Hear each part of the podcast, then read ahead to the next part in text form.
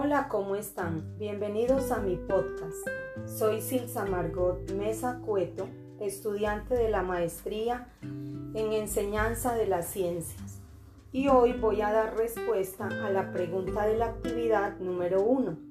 Dice así, ¿cuáles son las, las ventajas y las desventajas que trae la idea de la didáctica como ciencia independiente de la pedagogía? Todos sabemos que cuando hablamos de pedagogía y didáctica, también hablamos de un concepto muy importante como lo es el de la educación. Pero para muchos no es un secreto que muchos docentes tenemos un concepto erróneo de lo que significan estos conceptos. Las tres son un campo interdisciplinario. La didáctica y la pedagogía son inherentes Quiere decir que guardan una estrecha relación en los procesos de enseñanza y aprendizaje. En ambos casos se habla de educación, pero la didáctica es la que concreta los procesos con el método o estrategia elegida.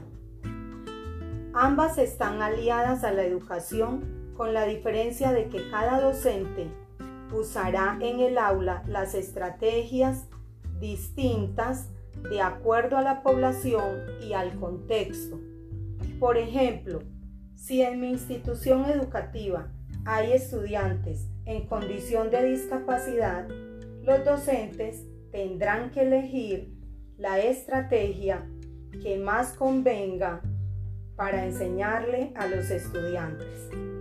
Debemos tener en cuenta también la oportunidad de evaluar el éxito o la dificultad del método que hemos utilizado o el recurso. Tenemos un desafío muy grande y es el de conocer cómo aprenden nuestros alumnos, con el fin de formar en ellos un pensamiento crítico. Un buen modelo pedagógico y una adecuada estrategia hace que todos los estudiantes desarrollen aprendizajes significativos para la vida. Como docentes didactas debemos aprender a enseñar y esto consiste en generar condiciones y elegir actividades que propicien al estudiante a aprender. Debemos tener en cuenta las características de los estudiantes, su edad, su contexto, su vida cotidiana, conocer su realidad, sus intereses, con el único propósito de atraerlos a la motivación para que todos aprendan.